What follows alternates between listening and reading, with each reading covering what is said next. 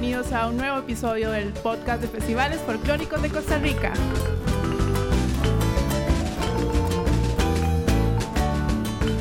Bienvenidos a nuestra segunda temporada. Mi nombre es Eileen Viales y como siempre estoy muy bien acompañada por mi compañero Manuel Garro. ¿Cómo estás, Manu? Todo bien, Eileen. Un nuevo episodio más aquí, otra vez compartiendo con todos ustedes y con nuevos invitados que más adelante Vamos a decir quién es. ¿Quiénes serán? Nada más les voy a decir un secretito. La invitada de hoy, ¿verdad? Eso.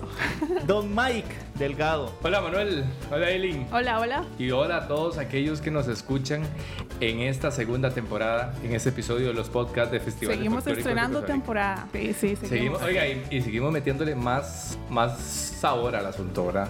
Ya, se van a dar cuenta, ya se van a dar cuenta de todo lo que viene, ¿verdad? Claro, por supuesto. y sobre todo la sorpresa de, de los siguientes episodios, ¿verdad? Recuerde visitar en todas las redes sociales, ¿verdad? Festivales Folclóricos de Costa Rica en Facebook, en Instagram, Festivales Folclóricos CR y el 86 58 7793. Eso, ahí se le fue un toque. ¿ah? Nuestros, nuestro WhatsApp de Festivales Folclóricos de Costa Rica. Listo, pero Mike, tenemos invitado y cuéntenos. Y chiquillos. Tenemos invitada de lujo. Bueno, dice que... Redobles, redobles ahí, Manuelito, por favor. Sí, claro. Hoy tenemos un invitado, una invitada de lujo.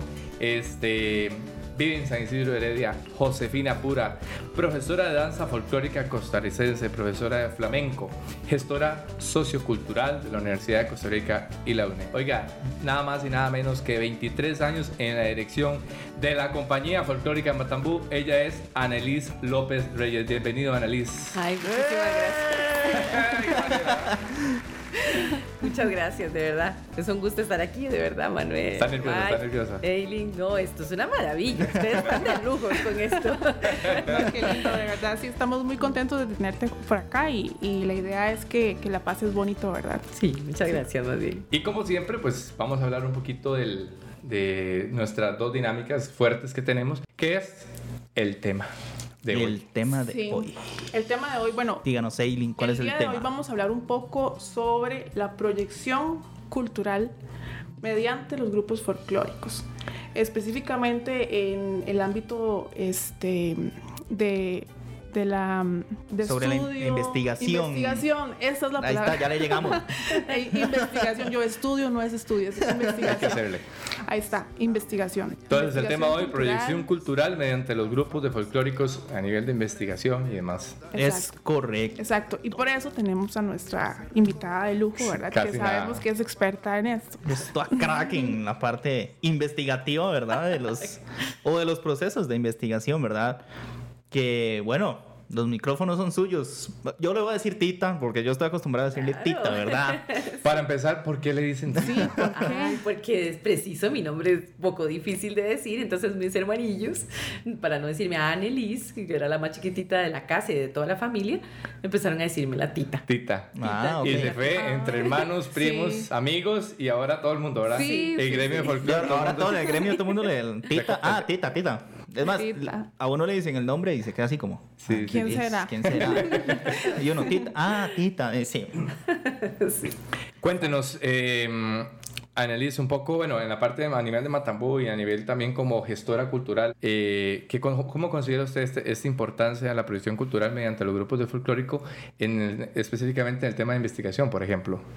Bueno, este, les cuento que ha sido como el, el último o la, de las últimas épocas de mi vida que me ha interesado más desarrollar. Y entonces, pues sí, les agradezco de verdad el tema que lo tomen a, bordo en estos, en estos podcasts. En realidad, eh, es sumamente importante hacer cualquier parte artística. Para mí es cualquier propuesta de artes escénicas, tiene que traer una investigación de fondo. O sea, yo siempre tengo un lema con mis bailarines y les digo, yo no quiero bailarines tontos. No sé si es muy feo la palabra, pero no quiero bailarines mediocres. Estás bailando y no sabes qué es ser un sabanero, qué es la baqueta, qué es una coyunda, qué qué o por qué se usa o para qué se usa. Entonces, sí, hay, sí hago trabajo pues un poco más de investigación, no solo para hacer una buena coreología, una buena etnografía, que es lo que se trabaja para poder desarrollar en las artes escénicas, y también para que el bailarín se construya más integralmente, ¿verdad? No solo porque qué rico bailar, y qué rico suena esa trompeta o, ese, o esa espantaperros, ¿verdad? sí, sí, sí. Sino que realmente sepan por qué, qué, es eso, un espantaperros, ah, así e le dicen. E pienso que es importante porque, qué sé yo, en una gira que llegue algún extranjero o llegue alguna persona y le pregunte al bailarín, mira, ¿por qué haces esto? ¿Por qué gritas así? ¿Por qué suena esto? Y el bailarín... ¿De dónde "Ah, nace? uh, ¿Cómo surgió?" ah, no". Sí, Vaya, sí, pregúntale no. a mi directora. Es que o no director, sabe. ¿verdad? Sí, claro, Sí, por supuesto. sí. Y es, y es feo. Eh, Annalise, Annalise, Tita. Lotería. Es que les voy a contar algo que solo ellos sabemos. De hecho, yo siempre le escribo eh, Annalise, Annalise, ¿verdad, Tita? Ajá, sí. Y no, decime Tita, decime Tita. decime. Yo lo hago por formalidad, pero bueno, hoy vamos a romper un poco la, la formalidad. Tita, Ah, yo por eso lo- eh, a nivel de investigadora, porque conocemos eh, un sinnúmero de espectáculos y también, bueno, eh, la parte de la, de la productora que vos tenés y, y todos los proyectos que has ejecutado como, como, como artista, como productora, como bailarina, como directora. ¿Cómo es Annalise cuando inicia un proceso de investigación? Ok. Yo creo que todo tiene que ver con la inspiración. O sea, que era como llevar un orden. En Matambú dijimos, hagamos una saga de espectáculos que tengan que ver con una región, pero no solo como antes sucedía en los grupos de folclore. Ustedes están jovencitos, pero ya yo tengo calle recorrida. bueno, no, ahí todos tenemos nuestra calle, pero lo que quiero decir es que en el, antes los grupos de folclore bailaban, este, sí, esto es lo de Alajuela, lo de Heredia, como si Alajuela fuera una sola y no hay diferencias en que el San Carleño, el de, el de Zarcero, el de Alajuela Centro. Entonces empezamos a tratar de indagar de esa forma. Entonces el proceso que nos llevó como a, a repensar cuál propuesta escénica hacíamos tenía que ver con ese primer inicio, de hacer un cambio en la propuesta escénica de los grupos de folclore, que no era como, ay, que Guanacaste es todo igual, con traje de gala y tal. No, o sea, hay Teliberia, está Santa Cruz, Santa Cruz, está. Nicoya. la Bajura es otra cosa. cada área tiene su Claro, diferente... La altura es otra cosa. Sí. Entonces empezamos a tratar de investigar cada provincia y hacer una saga de espectáculos provinciales, eh, tomando en cuenta las diferencias de cantones. Pero en particular, generalmente, actualmente, digamos, en el último espectáculo que realizamos, eh, la, la visión de empezar un espectáculo era qué problemática social. Hay una escritora costarricense que se llama Yolanda Oriamuno, que ya falleció, por supuesto, y decía, estoy cansada de los trucos colorísticos del folclore y me golpea esa frase y dice, pero no sé de sus demás palpitantes problemas. Y entonces eso me pegó mucho cuando lo leí. Mm, Se llama La protesta contra el folclore. Cuando yo leí a Yolanda, yo dije, hay que hacer un cambio. Yo no, no puedo llegar a proponer solamente lo bello que tiene la propuesta cultural y costumbrista que nosotros tenemos como costarricenses, sino cuál es el problema que tienen los trabajas- trabajadores agricultores. Entonces empecé a escoger un tema de, de fondo. En este caso, la última producción era el microracismo. Y de ahí empezar a hacer la propuesta ya de danza, música, gastronomía, toda la investigación, pero sin dejar de lado que el tema principal era dejar el microracismo sentado en el escenario como un proceso educativo. Tita, y por, por ejemplo, en, en esta investigación que empezaste a hacer, ¿la haces toda, toda la hace usted, toda la investigación, y después obviamente la, la proyecta y ya se la pasa a los integrantes, o de vez en cuando algún integrante te ayuda y... y- y- ¿Cómo es el como- proceso como ese creativo? proceso. Sí, el proceso creativo Sí, y de somos construcción. un equipo, somos un Ajá. equipo, pero yo sí me siento como la directora de la tesis. Ok. como cuando La uno dice, tráigame ahí. este avance, tráigame este avance, tráigame este otro avance, y así, ¿verdad? Pero lo que más me ha gustado es hacer que sí me acompañan a los trabajos de campo. Mm. Entonces, para Tierra del Sol, que fue el espectáculo anterior, este, decía, voy para Guanacaste este fin de semana, ¿quién se apunta? Y se apuntaba a uno, dos, tres, y dormíamos en la casa de un compañero Paco, y entonces ahí, para los costos y toda la cosa. Sí, claro. Pero entonces sí, sí hacemos como que yo dirijo que la donde sí vamos a hacer una observación participativa, si vamos a hacer una entrevista, si vamos a hacer una guía, qué, cuáles son las fuentes, yo organizo eso. Pero en, en, eh, los compañeros me acompañan y bueno, ¿qué quieres preguntar? ¿Qué crees que podemos hacer? ¿Y por qué no vamos a tal lado? Entonces sí se vuelve muy rico el proceso. No todos participan, pues no tienen la capacidad, digamos, de su vida, tienen hijos o lo que sea. Claro. Entonces, ahí el que se apunte. ¿Cuánto tiempo, ¿Cuánto tiempo les ha tomado este, este proceso de investigación previo a una, a una salida en producción, verdad? Eh, casi tres años. Generalmente, digamos, Caribbean nos duró tres años. Tres años Tierras del Sol, dos años. investigando esta cultura. Sí, sí, sí. Pero digamos que es todo, es todo, es porque van paralelo, no es un proceso de investigación, sino que lo que se, se aprende se cocina y se pone en escena. Y ahí mismo. Ah. Exacto, entonces digamos con Elisa Pers, que era una, una cultura popular sobre square dance, vino cinco meses a nuestros ensayos y después la visitamos allá, o sea, como que sí hacemos un proceso que es bastante denso, ¿verdad? Hay gente que en el proceso se cansa y dice, ay no, yo ya quiero bailar, y bueno, chao, este es el proceso que hacemos aquí, pero de, de alguna manera, eh, como tenemos trabajos en equipo, entonces usted haga la publicidad y entonces usted vaya llevando las redes y usted, entonces sí hay equipos de trabajo, que ya le llamamos, le llamamos en el organigrama direcciones de trabajo, y entonces nos dividimos, cada quien está haciendo como un poquito en lo suyo, no es que todos tienen que estar en la investigación, pero sí llevamos a Antonio, Antonio Hidalgo, que es un historiador que está en folclore, ¿verdad? Santa Roseña, buenísimo, ahora nos está dando un curso, y él nos llevó una propuesta y, y todos tenemos que recibir la charla, ahí sí nos construimos un poco en conjunto. Ujú. Un Sí. saludo para. Antonio también. Saludo para Antonio Saludos. también. Antonio nos, colabora con la sección ¿Cuándo y dónde? De Festivales Folclóricos. Que de Costa Rica. ustedes pueden ver en las redes sociales. Todos los martes y jueves ustedes pueden ver un poquito de la esencia de cuándo y dónde eh, bajo la dirección de Antonio Hidalgo en y la Sí. red de festivales folclóricos de Costa Y Rica. próximamente también va a tener un segmento en, la página web. en la página web. Y en la revista digital que viene, que también estamos Y la trabajando. revista digital. La revista no, si este año venimos con Costa los festivales. Tienen que estar súper atentos. Sí. Claro, por supuesto. Sí, eh, hablando cosas. quizás un poquito ahora de- a nivel de problemática, sí considero, eh, ok, vamos a ver, a nivel de grupos de folclore, de proyección, de investigación, creo que se ha vuelto un poquito, eh, vamos a ver cómo es la palabra, como que se ha dejado un poquito de lado. Yo creo que la investigación se ha vuelto líquida. Ese es el concepto que ahora se hace, o sea, es líquido. Creo que ya investigué porque entrevisté a mi abuelita. Mm. Y entonces eso ya es como, ay, entrevisté a mi abuelita, tuve que ir hasta allá y grabarla y transcribir. Y ya eso es una investigación.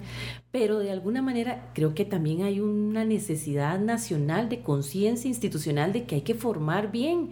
Y entonces yo creo que no es solo porque hay que pereza hacer una investigación, sino que realmente no sé las herramientas. Entonces sí es necesario algo que nos eduque a decir, bueno, cómo se hace una entrevista, cómo se hace, ¿verdad? Un proceso de, de consulta de fuentes, de repositorios eh, bibliográficos, a dónde puedo consultar. Y hay gente que, de, que no sabe por dónde entrar. Entonces todo salió en Wikipedia y bueno, eso es lo que dice y ahí Eso fue lo que puse, lo que vi y listo. Sí, y, y tampoco en internet hay como gran, ¿verdad? No hay mucha información, Contenido sí. en cuanto al folclore tico. Exactamente. Tita, en este segmento de Festival Folclórico nos escuchan muchos bailarines y directores. ¿Qué le recomienda a usted como por su gran trayectoria como bailarina, como directora y como gestora cultural ante cualquier proceso de investigación que quiera ejercer? Porque ahorita eh, nuestro último corte son 324 agrupaciones Y crecimos. 324, el, el último corte que, que tiene eh, la base de datos de festivales folclóricos, 324 agrupaciones de folclore. ¿Y qué recomendación les da usted a los directores que están escuchando ese segmento en lo que tenga que ver con proyección cultural mediante la investigación, por ejemplo? O a los futuros directores. O futuros directores. Yo como educadora tengo que decir que es la pedagogía. A mí me pasó que yo agarré como que me metieron en un grupo de más profesional, por decirlo, o sea, con más gente de experiencia cuando estaba muy joven. Entonces tenía 12 años y ya estaba en Nakaome con Marvin Santos, con eh, León Santana, con Salvatierra, o sea, con gente que son musicólogos, etnógrafos, eh, ¿verdad? Marvin que es profesional en danza. Entonces agarré como la colita siendo muy joven de gente que tiene mucha experiencia y entre esas estaba Alejandro Berrocal. Y Alejandro Berrocal fue mi profesor en la U y, y el grupo como tal, en ese momento era Guaymí, hizo una visita a los Guaymíes, para, porque era el grupo Guaymí. Y mi mamá se apuntaba. Entonces, si yo le, yo le puedo decir la experiencia, tener 12 años, ir a la Reserva Guaymí y conocer la danza que ellos hacen, conocer los palenques, conocer la vivencia, como el respeto a las prácticas este, de respeto a la naturaleza, me impactaron mucho a la actualidad. O sea, si yo le tengo que dar un consejo en la vida a alguien de, ese, de este tipo que me están diciendo, tiene que ser que la construcción la hagan en función de la experiencia. Entonces, digamos, mis chiquillos de la abuelita, que yo tengo en la escuela, que es un grupito de folclore, son de la abuelita, no, no han salido de ahí, tal vez no tienen tanto recurso para salir, pero yo quería montar en el tortuguero allá en Limón. Y entonces, de, de llevo una tortuga y todos, eso es pedagogía folclórica. Llevé una tortuguita. Y esa tortuguita estaba viva y toda la mosquetita que era la, la tortuga. Después vimos el, audio, el audiovisual de eh, eh, las tortugas y el, el, adobe y es, ¿cómo se llama? Y los canales y el tortuguero y tal. Y después bailamos eh, en el tortuguero y cuáles eran los movimientos es como hacer la construcción integral. Entonces yo siento que tal vez nos vamos mucho a la parte escénica uh -huh. y a la ejecución de la danza, y a la coordinación, y a la perfección en el compás y tal. Nos vamos como a eso, como muevas y tal, pero están bailando con algo en la cabeza, que es lo que yo les decía. O, sí, o, solo, o solo haciendo movimientos sí. porque el director me dijo. Sí. sí. se sacan movimientos de veces donde no, o sea, no tiene una investigación, no tiene una, una no es racional de algo. Es... Sí, a veces gastamos platita en, en vestuarios muy caros, pero yo agarraría esa platita en la mitad, la, los llevo a la reserva o los llevo a ver tal cosa. Un documental o, los... o una película, noche no, de películas. o a vivir esas experiencias claro, que dice Tita. Sí, Exacto, solo que, que se monten más... a un bus y los llevemos a no sé, a conocer cualquier realidad. Si quiero ser la piedra de Acerrí, voy a llevarlos hasta Acerrí, los llevo a ver la majestuosidad que se ve desde allá que lo, y voy a montar algo de Acerrí, pues entonces, o, o, algo que tenga que ver con, no sé, con cualquier parte, con Coronado, tal. Solo esa experiencia ya el niño quedó marcado. El niño, claro. el muchacho, el joven, lo que sea, quedamos marcados. Entonces, y, y, y uno como bailarín también obviamente va a entrar diferente a la hora que esté coreografiando o esté bailando, porque dice, ah, mira, voy como a relacionar esas experiencias, esas vivencias con lo que estoy haciendo. Claro. Entonces es... le voy a meter más. Y lo está manifestando mediante. Sí. Es correcto. Lo sí, es bailar con un sentido, con un sentimiento, proyectando Exacto. ya, tener clara la idea, ¿verdad? Que eso es súper importante. A veces pasa de que, bueno, hay, mucho, hay muchos grupos, ¿verdad? Que, que terminan, bailan la coreografía, pero no, pues no, no pasó nada. Y cómo cuesta encontrar eso y ver, bueno, tu grupo, tu agrupación, tu grupo folclórico Matambu realmente es, es, es impresionante en, en una escena y transmite cada vez que, que bailan cualquier coreografía, ¿verdad? Se ve como la intención. Igual en esa proyección que, que sacaron de Limón, riquísima. Caribbean. Muchas sí. gracias. Sí, sí Caribbean. Caribbean. Sí. Yo, yo voy a ser honesto, yo no, yo no he podido verla. yo la sí he visto yo no extracto. Se los recomiendo. Yo he visto extractos, pero todo, todo la, toda la, la, la puesta en escena no, no puedo. Ah, está en la página de festivales, sí. Ve, para que se metan a la página de festivales. festivales folclóricos de Costa Rica. Nos encuentra en Facebook. Recuerden que también estamos también en TikTok, en Instagram wow. y en todas las redes sociales. Y hasta en WhatsApp, por si se quieren comunicar. ¿Cuál es el número, Mike? 8658-7793. Ahí está, ya llegó. Nada. Ahí ya está llegó. WhatsApp. Están llegando los mensajes. Eso, de qué manera. Este, na, ya para cerrar esta primera etapa, eh, Tita, es importante, y hablemoslo no como pregunta, sino como uh -huh.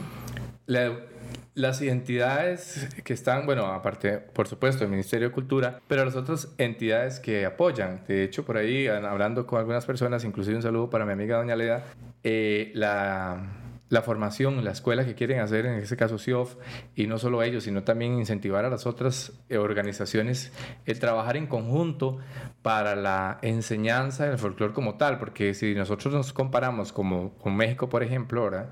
Que tenemos saludos muchos, a, muchos amigos mexicanos, que ellos se gradúan de folclore, ¿verdad? Y aquí esa proyección eh, es como, no, no, es que ustedes, no, yo voy a hacer lo, que usted está haciendo diferente, porque yo creo que es así. Creo que ahí también es parte del ministerio en, como tal, como ente gubernamental, que, me, que meta mano, y también las organizaciones que se, se unan en conjunto, ¿cierto no?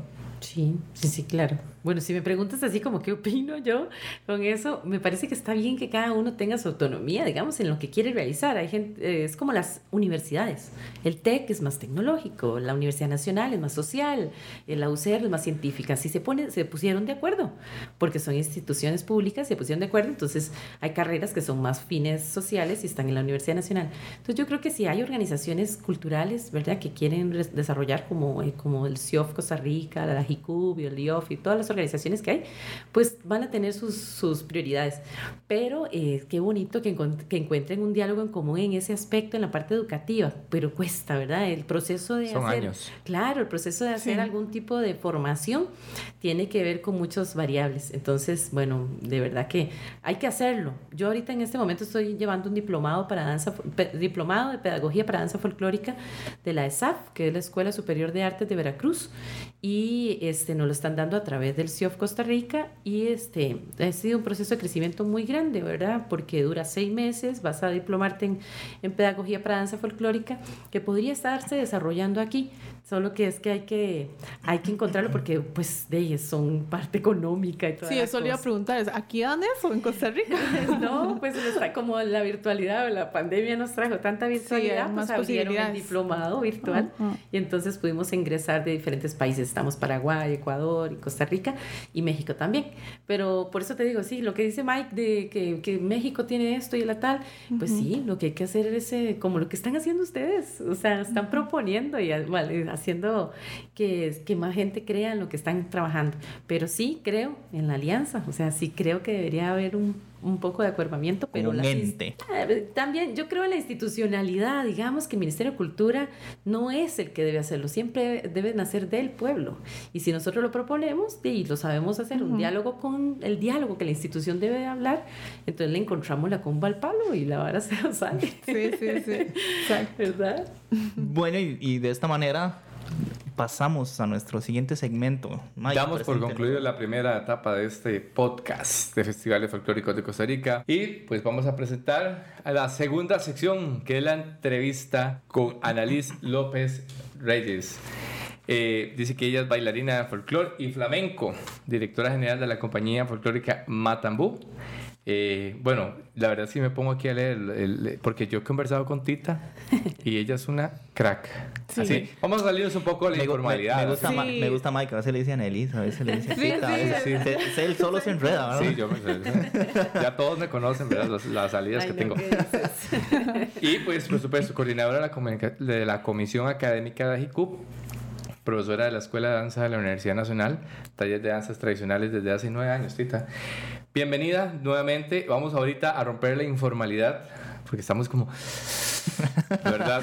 Y pues Es que- vamos a- es que era- un tema serio. Es un tema serio. Ya ahorita vamos a hablar un poquito más de, de Tita eh, como directora, como bailarina, y vamos a conocer lo que la gente no conoce. ok.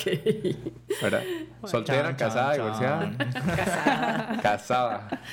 ¿Un pequeñín? ¿De qué edad tiene? Cinco. Cinco, Cinco años. Cinco años, qué lindo. ¿Cómo se llama? Gael. Gael se llama. Músico, bailarín, Yo creo que hacer ambos. un, hí- un híbrido. Un híbrido. El, el papá es este, músico y yo bailarina, entonces yo creo que va a salir de los dos. De algún lado tiene que salir, sí. ¿De dónde? Yo tengo una pregunta. ¿De dónde, ¿De dónde nació el interés por el flamenco? ¿O dónde aprendió a bailar flamenco? En el Taller Nacional de Danza, pero es que fue como en un enero que dije, ay, no, yo quiero hacer algo diferente. Ya estaba como cansada de folclore. Y entonces abrí el periódico, me acuerdo, no se me olvida. era ¿Hace como cuánto dos, fue eso? Hace, en el 2020, 2020. Ah, sí, hace mira. 20 años. Do- no, en el 2000. En el 2000, sí, Sí, sí. 2000, Sí, así, sí, no, en tengo 2000. 20 años, sí, sí, en 2000. En el año 2000. Yo no entendí. Hace 20 años. No, pero fue súper interesante. Abrí el periódico y vi un anuncio así chiquito que decía Taller Nacional de Danza, clases de flamenco. Le digo, ¿qué es flamenco? Yo nunca he visto Qué flamenco. chiva. Y sí. fui y me enamoré, pero como uno cree que es la tapa al perol bailando folclore, entonces llegué Ajá. y pegué contra pared, me estrellé, lloré.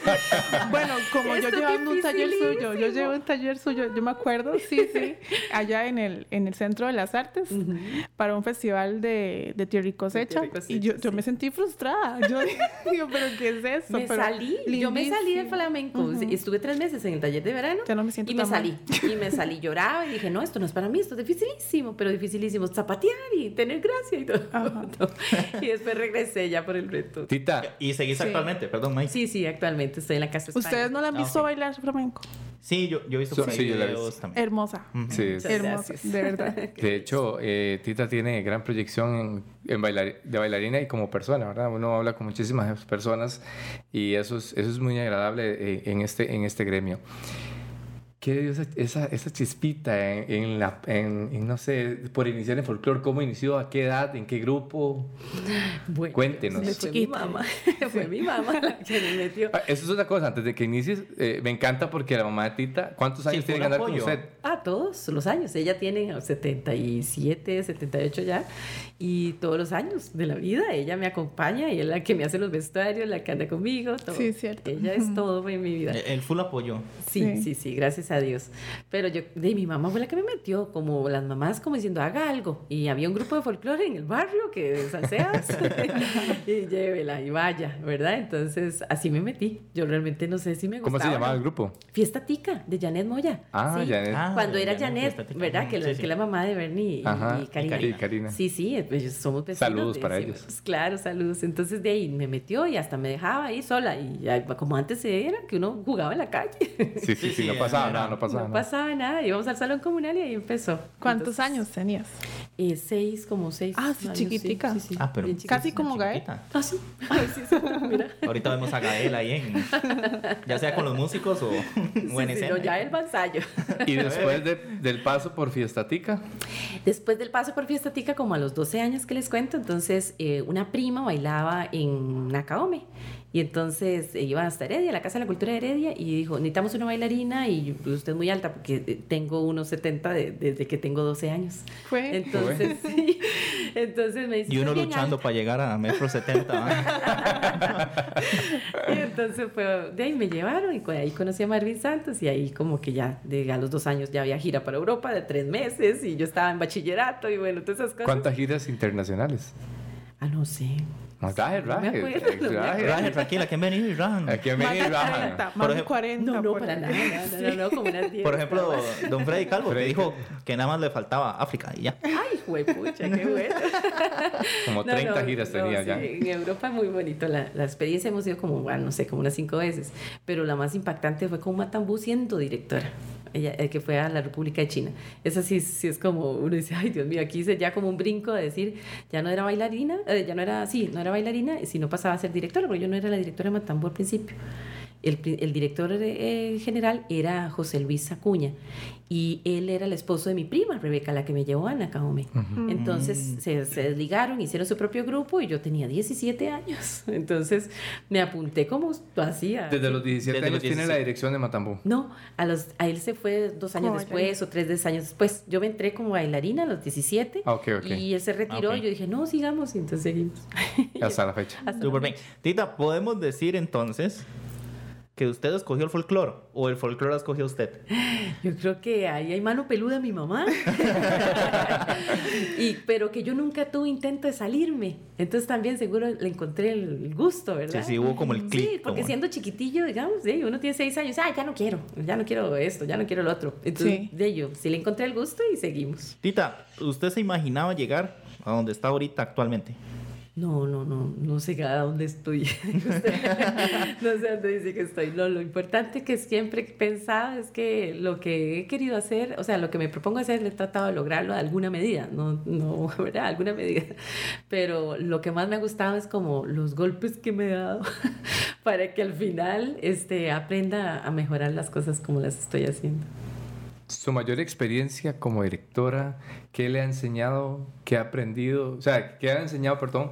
Y, y también que usted diga, bueno, eh, tengo que corregir esto también como directora, porque evidentemente este, hemos tenido algunos compañeros que han sido bailarines y directores y nos han dicho completamente diferente, ¿verdad? Entonces, ¿qué le ha enseñado al ser directora? Y ahora, hoy por hoy, con 23 años, que tenga la compañía, pero eh, todas las experiencias, ¿alguna en especial? Ay, bueno, tengo muchas porque sí, son golpes. Eh, para llevar la dirección hay muchas cosas como estar, ir adelante, pensar y tal. Creo que sería la palabra ser coherente. O sea, como que tratar de ser coherente en la vida en general a todo mundo nos cuesta. O sea, usted dice algo que quiere ser o tal, pero tal vez se le olvida. Dice, ay, yo solo voy a tomar agua y cuando es que te estás tomando un fresco. Digamos, o sea, Sí. es como ser coherente, ¿verdad? Yo no puedo, yo solo agua y, y cuando lo se toma el fresco. Es como eso, como que me parece que ser coherente, o sea, que he aprendido con las experiencias de liderar personas. Eso eso me ha costado. ¿Y realmente. actualmente sigues bailando o ya no? Sí, sí, sí, sí, siempre estoy bailando sigues. todavía, sí, y de ellos, pero seguir.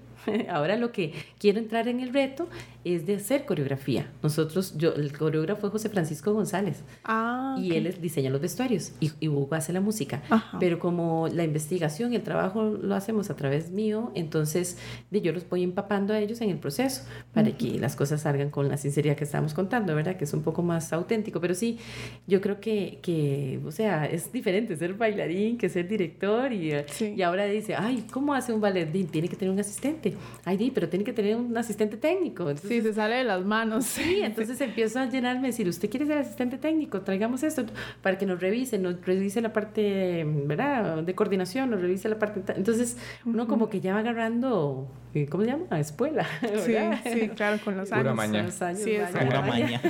Annalise, ¿qué, ¿qué representa Matambú para usted? Uy, como, ¿qué le puedo decir? O sea, al principio sentía que era totalmente mi familia, totalmente mi familia, pero como la familia fue cambiando, gente se embarazó, se salió, ella tenía otras prioridades, ya no quería bailar, lo que sea. Entonces dije, bueno, no, como que la familia no le cambian a uno los miembros, ¿verdad? o sea, sí, eran hijos. Se, se van evolucionando. fija, la quiero fija. Entonces, yo si- siento que, que, que se conforma así con un sentido familiar, pero como, como un hobby responsable con un principio y un fin, ahora actualmente, para que no me pegue tan duro cuando alguien se sale. Claro, claro. Porque por sus razones si uno lo entiende, pero llega un momento que uno dice, viene otra camada y ya no son mis amigos, ya no son tanto mis compas, ¿verdad? Como cuando yo era bailarina y, y pasé a dirección, pero eran mis compas. Eran años de años. Sí, y ahora lo siento como que algunos son como mis estudiantes, ¿verdad? Entonces, de alguna manera eh, se vuelven los roles diferentes. Pero Matambú es, es un estilo de vida en mi vida, porque Hugo es el director, este, ¿verdad? O sea, todo alrededor de, mi- de la vida mía en general es en función de, de Matambú y los, nuestros trabajos y tal, pero en función de Matambú para, para que el proyecto siga. Hace más o menos, eh, aproximadamente como un mes y medio, más o menos, estuviste en, eh, en- justamente en el programa de un colega en tercera persona. Y nos comentabas, porque también lo estuve viendo hace unos meses atrás, y vi que, que Batambú trae una nueva proyección de directores, una alianza de directores. Cuéntenos un poquito de eso. Ah, qué bonito, sí, claro que sí. De, es que en un momento, cuando empezamos a hacer audiciones, nos llegaban muchos directores de grupo. Y nosotros, ay, qué torta, pero de ahí no, se va a robar las ideas, ¿verdad? Como piensa uno. Y entonces dijimos, ay, se va a robar las ideas. Y después dijimos, de ahí no, pero es buena nota y, ¿verdad? Entonces pongamos claros que solo, solo queremos, no, no, eso sí, no aceptamos bailarines de otros grupos para que se haya un Firma poco... un contrato de confidencialidad. Eh, De exclusividad. Exclusividad. Y no, y entonces dijimos, bueno, solo aceptar eh, directores de grupo y no bailarines, por supuesto. Y entonces empezamos a, a ver que sí, que sí había fuga de información, que si queríamos proponer algo, o cuando nos pasó que, por ejemplo, el gimnasio que usamos, y cuando vemos es que el muchacho nos decía, mira, es que ya me alquilaron el gimnasio para el sábado. ¿Quién? Y era uno de los bailarines. Imagínate. Ay, que no era bailarín, o sea, que era director de otro grupo. Ah. Y entonces empezamos a ver esa lógica. Daisy. Ya hay muchacho. Nadie sabe, nadie sabe, ¿Está haciendo para, usted? nadie sabe para qué trabaja. Entonces, Ay, no. entonces, como buena maestra dije, bueno, a como el chiquito inquieto que yo hago, eh, que tengo, digamos, lo pongo más bien a que me borre la pizarra, voy a agarrar a este chiquito inquieto y le voy a decir, bueno, hagamos al revés. No, no lo tengo por qué sacar, no, le digo, el, dialogamos y arreglamos el asunto, pero dijimos, ¿cómo hago estrategia? Entonces pensamos en hacer una alianza. Y entonces hace un tiempo para acá lo que hicimos es que los directores de grupo estamos en una alianza. Y esa es un chat que tenemos y, y nos compartimos contactos, nos compartimos trabajos, qué te parece esto, qué te parece el otro, y todos opinamos y tal. Si hay una charla de alguna cosa, yo pongo, si otro sabe de algo, me- nos invita a todos y así.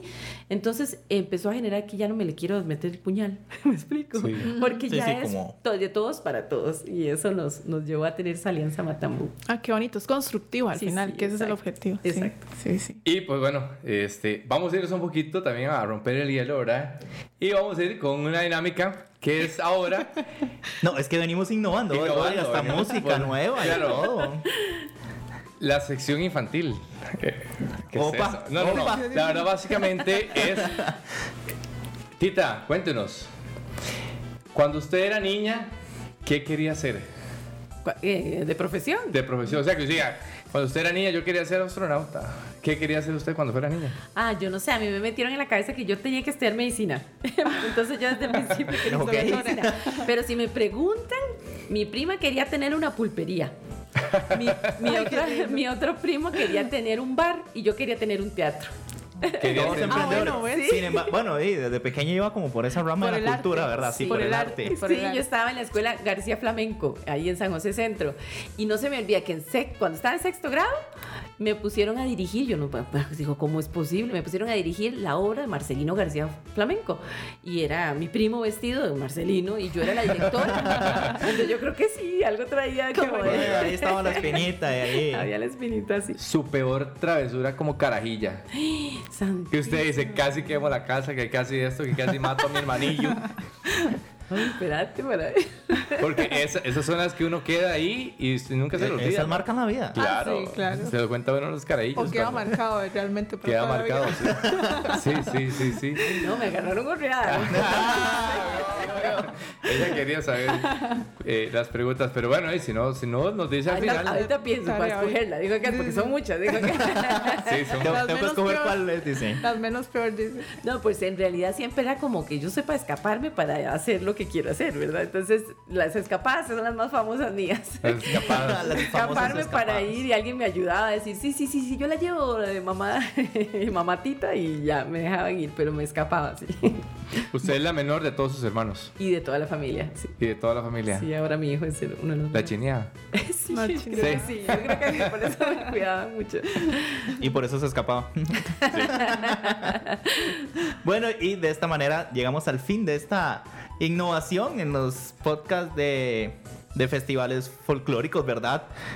Que es la sección infantil. Ahí en los demás episodios nos vamos a estar dando cuenta. Vamos a hacer más innovaciones. Qué bonito. Bueno, y ahora entramos a la otra parte. A la otra otra dinámica. dinámica. No, no, es que otra dinámica. venimos, pero. Ahí, redoble de tambores, óiganlo ahí. Tita, tenés que respondernos cinco preguntas en un minuto. Cinco preguntas en un minuto. Cronometrado. ¿Cuánta distancia hay de la Tierra al cronómetro. Sol? No, mentira. Eh, Esa pregunta es de No, Eileen nada porque me está haciendo ojos porque era de ella. Se la, se la copió. Eso Sí, sí, sí. Es como la guerra de memes que se tienen. Que se pasan copiando los memes, ¿verdad? Los stickers, los stickers. Eh, sí, los, Los stickers. Don Mike, cronómetro. Cronómetro, cono- co- co- co- Ahí la lleva. cronómetro en pantalla, amigos. Suéltela. Ay. Listo. Están locos. Sí. Bloque favorito. Eh, limón. Eso. Canción favorita del ámbito. Folclórico. Tono sepia. Directora o bailarina. Bailarina. Cinco bebidas nacionales favoritas. Bebidas. Bebidas. Bebidas. Agua de sapo. Coyol. eh, vino de coyol. Eh, eh, no soplo, no este, soplo. fresco de cas. De mora y de. ¿De qué más? De limón. Eso. Clima caliente o frío. Caliente. Caliente. Sí, caliente. A mí el frío no me gusta. Qué bueno. Pues bien, Tita. Eso es. ¿Listo? ¡Listo! Buenísimo. qué locos. Esto, esto era para, Para romper el para hielo. romper Para el romper el hielo, hielo un ¿verdad? Y Tita, cuéntenos si cualquier persona quisiera participar de Matambú en cada uno de sus proyectos, eh, ser bailarín y pues, ¿verdad? Eh, ¿en qué, dónde, nos puede, ¿Dónde nos puede visitar en redes sociales? Ah, bueno, tenemos una página en Facebook que es eh, eh, Compañía Folclórica Matambú y en Instagram CF Matambú. Y bueno, ahorita este año no tenemos audición. Todos los años hacemos audiciones, pero este año no lo vamos a hacer porque tenemos un proyecto muy grande y Que justamente vamos a hablar en- enseguida. Ah, que, es que no nos deja para hacer más que ese. pero sí vamos a hacer una audición chiquitita, eh, pero es una convocatoria para porque queremos abrir una sección de más jóvenes, o sea, de- casi de niños. Voy ahí. Mike, Sí. Niños, Mike. Ok. Mike, ni si, alguien, si alguien quiere in- ingresar a, a Matambú, ¿cuáles serían los requisitos? Bueno, en realidad que A tenga futuro, el futuro. tiempo, sí. Sí. que tenga el tiempo que, que se requiere. Ajá. Ensayamos los sábados eh, de 1 a 6 y los domingos de 9 a 12. Ahora estamos implementando. Y este, pues sí, rebuscamos más bien que el bailarín tenga hambre. No sé cómo decirlo, pero que hay gente que llega ya de otros grupos curtido. Y uno dice, curtido en el sentido de que, de que de verdad quiere, pero, pero como que va a ser como en una ex- explosión de participar en un proyecto y se va. No, que tenga hambre de aprender. Como estamos en el patín de la parte de investigación y pedagógica, que tenga hambre de aprender la cultura. No que, que se esté amante de, so- de verse en el espejo y la lentejuela. Sí, sí, exacto. Perfecto. Tita, eh, jamás podemos dejar esto de lado. eh, estaba para el año 2020, pero no se dio. Era las, casi las Olimpiadas de Folclore eh, organizadas por CIOF Internacional. De Costa Rica es representada por medio de la compañía folclórica Matambo. Cuéntenos un poco de la folcloreada 2021 que está para agosto, ¿es? Julio. Julio del 2021. Cuéntenos un poquito los preparativos, qué se lleva y ¿Qué representa para ustedes? Bueno, eso es el, como el, es súper grande. Para nosotros es un proyectazo y, ¿verdad? Un honor, de verdad. Y le damos la bendición de Dios que nos dé esta oportunidad.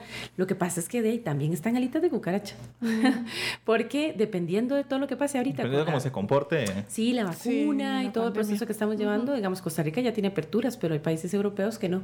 Entonces está ahí todavía, está en, en Veremos. en veremos. Pero nosotros dijimos, no, no me va a agarrar gorreada.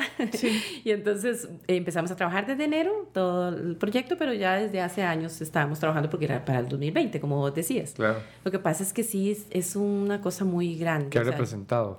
Sí, porque tiene, no sé, 80 países, son los ballets folclóricos del mundo, es en Ufa, Rusia, es una cuestión como que... Y además, generalmente nunca he visto, cuando hay un festival que vamos, y es en una ciudad, o, ¿verdad? Va a ir a tal, a tal cantón, provincia, lo que sea, y ese es el gobierno que ayuda. Ese es el gobierno central de Putin.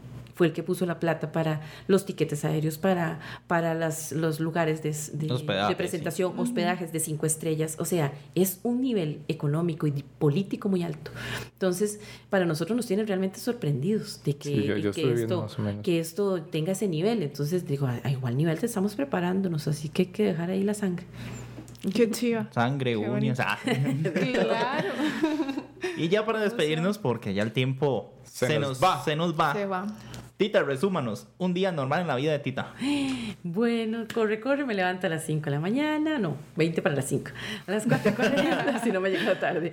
A las 4.40 me baño, me alisto, me voy para la escuela, este, cruzo porque si no San José, yo vivo en San Isidro Heredia y trabajo en Alajuelita, entonces... Tiene que cruz- cruzar. Tengo que cruzar antes de que Todo haya presas. Sí. Chepe. Si no queda ahí pegado. Sí, paso por mi amiga Karen y ya me vengo para la escuela, trabajo de 7 a 12 por ahora que estamos en pandemia y después paso por mi hijo a las 2 de la tarde que sale del, del preescolar y ya voy para la casa. Allá mi esposo si está en teletrabajo o sale a las 5 y hacemos comida, cenamos juntos, vemos una peli y ya. Eso es un día regular, ya los fines de semana es otro rollo. Puros ensayos y tal y tal. El, el típico fin de semana de bailarín, ¿verdad? O músico. Sí. o- Del tema que hablamos, ¿qué? No puedo, tengo ensayo. Exacto. Eh, no puedo tener ensayo. El Los lunes no hago puedo. flamenco, eso sí, los lunes tengo flamenco. Y los viernes hago- tengo Das curso. clases, das clases, No, no, no. Re- eh, recibo clases en Ah, Casa. España. Ah, sí. ya, ya. Y los viernes hago estos cursos del diplomado y ciertos cursos que estoy llevando.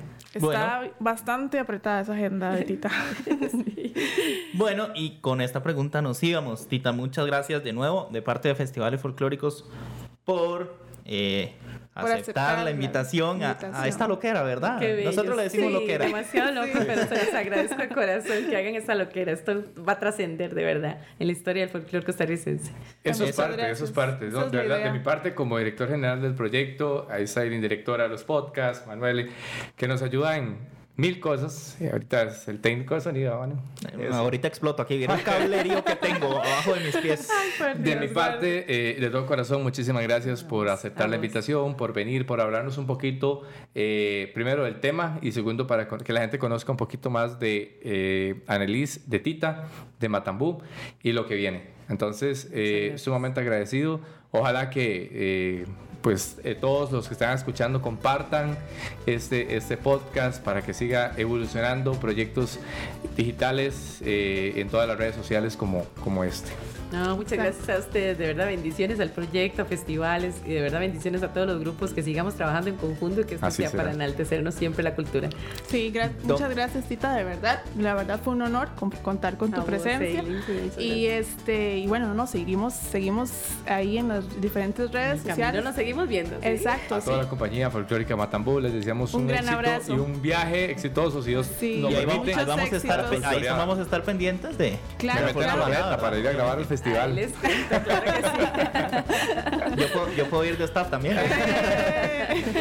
No, muchas gracias. Listo, verdad. nos vamos. Listo, nos vamos y recuerden las redes sociales de Festivales Folclóricos, donde vamos a estar subiendo esta nueva temporada, que es Festival de Folclóricos de Costa Rica, en Facebook, Instagram, Twitter, TikTok.